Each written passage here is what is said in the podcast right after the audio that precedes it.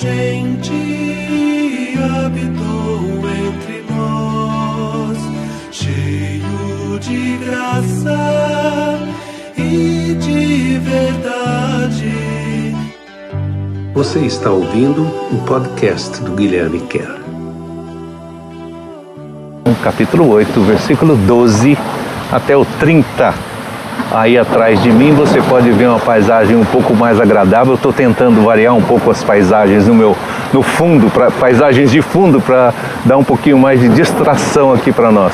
Isso aqui é um farol, ah, um, um, não muito longe da minha casa, um canto de mar onde tem um farol que daqui umas 4, 5 horas, que já vai estar à noite, vai estar aceso. Estamos aqui no fim da tarde para trazer esse, essa palavra aqui de Jesus para o seu coração. Logo em seguida, aquela situação de ter encontrado a mulher que foi pega em adultério e ter ensinado, num certo sentido, pela sua própria vida, pelo seu testemunho, pelas suas palavras e especialmente pelos seus atos, a, como lidar com o pecado. Aqui então Jesus começa a falar para todos ao seu redor. Ele estava no meio do templo ali em Jerusalém. E Jesus se virou para os que estavam por perto e lhes disse: Eu sou a luz desse mundo. Quem anda perto de mim jamais ficará na escuridão, porque já tem a luz dessa vida. Então, resumindo a ópera, né? A, a vida cristã é simples, não é o que você faz ou o que você deixa de fazer, mas é com quem você anda. Se você anda com Jesus, é isso ele que está dizendo. Você tem a luz da vida, você não está mais na escuridão, você saiu da escuridão e está enxergando agora. E os fariseus foram logo criticando. Se uma pessoa dá testemunho a favor de si mesma, o seu testemunho não é aceito como verdadeiro. Que interessante ele dizer isso, não é mesmo? Se alguém está dando testemunho sobre si, si mesmo, os fariseus dizerem isso. Porque em tudo eles criticavam Jesus. Jesus podia falar ou fazer qualquer coisa, ele teria crítica a partir dos fariseus, porque eles não conseguiam entender verdadeiramente quem ele era. Mas Jesus respondeu, Jesus está sempre respondendo. E veja bem, não é no intuito aqui só de criar um argumento, de criar uma situação, de criar um confronto ou um conflito, mas é de esclarecer quem ele é. Então ele diz assim: ainda que eu dê testemunho sobre mim mesmo, meu testemunho é mais do que verdadeiro, porque eu sei de onde venho e sei para onde vou. Vocês, por outro lado, não têm a menor ideia do lugar de onde eu vim e nem para onde eu vou. Vocês julgam as pessoas a partir das suas próprias percepções distorcidas. Eu não julgo ninguém. Ele está dizendo aqui, justamente nesse contexto, pensa bem, no contexto de trazerem a mulher adúltera até ele, quererem que fosse apedrejada ali imediatamente em praça pública e por aí vai.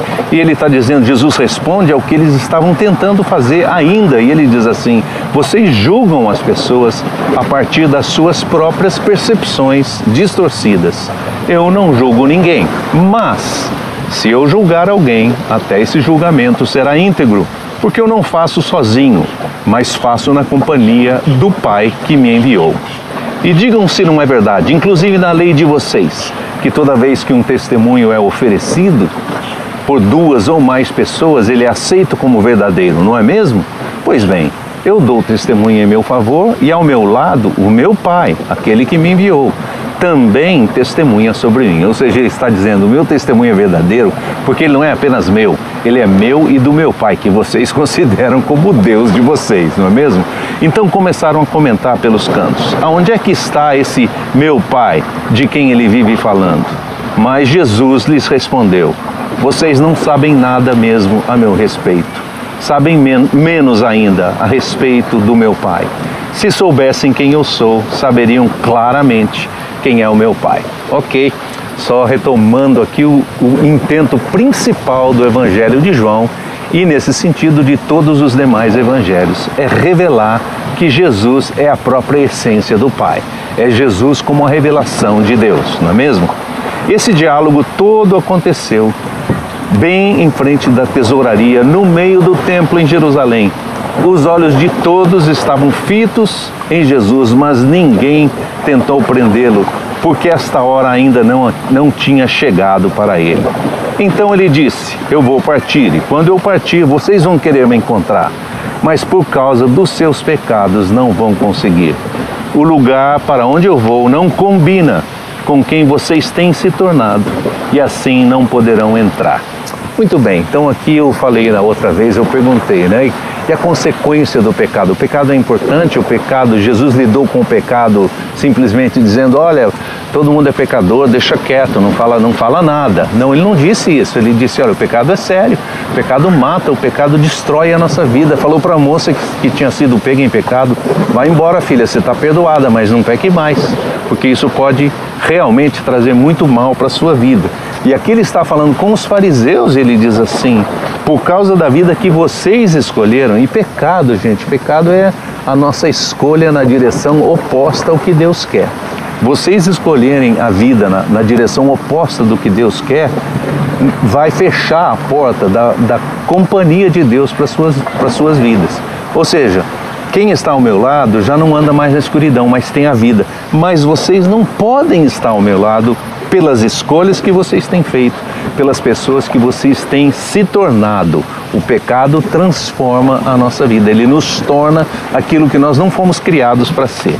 Os judeus, ouvindo isso, comentavam entre si: será que ele pretende se suicidar? Por isso está dizendo: vou para um lugar onde vocês não poderão me encontrar?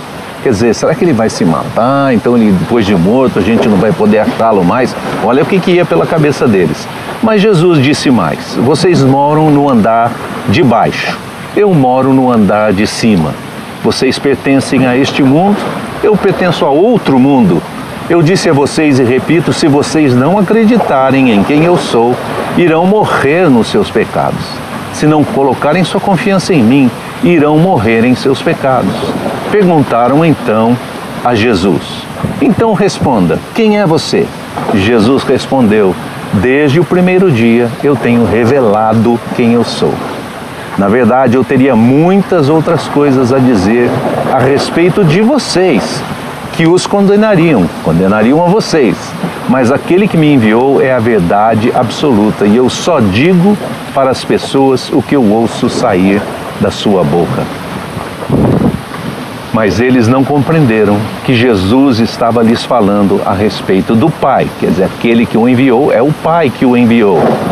Então Jesus declarou: Quando vocês levantarem na cruz o Filho do Homem, aí vão entender claramente que eu sou quem eu sou. Entenderão também que tudo que eu ensino não vem de mim mesmo, e sim daquilo que escuto o meu Pai falar verão que aquele que me enviou está sempre ao meu lado, jamais me deixa sozinho, porque eu sempre faço as coisas que ele me enviou para fazer. Por causa destas palavras, muitas pessoas passaram a acreditar nele. Então Jesus está fechando a conversa aqui, o, a conversa que é essa conversa que vem desde aquele encontro com a mulher pega em adultério, está falando sobre a necessidade de andar com Ele, porque Ele é a luz do mundo, que a escuridão, na verdade, a escuridão é a gente estar separado dele. Se Ele é a luz, toda vez que nós nos afastamos dele, ah, nós estamos em escuridão maior. Né? Se por definição Jesus é a luz, como ele diz aqui, e ele diz também que aproximar-se dele é andar na luz, é sair fora da escuridão, é entender a verdade, é entender quem ele é, é entender o Pai, porque ele veio para revelar o Pai, é entender a revelação que se complementa, que se completa. O Filho revela o Pai. Amém? Então, boa semana para vocês, Deus abençoe e obrigado por acompanhar a gente aqui nessa, nessa jornada.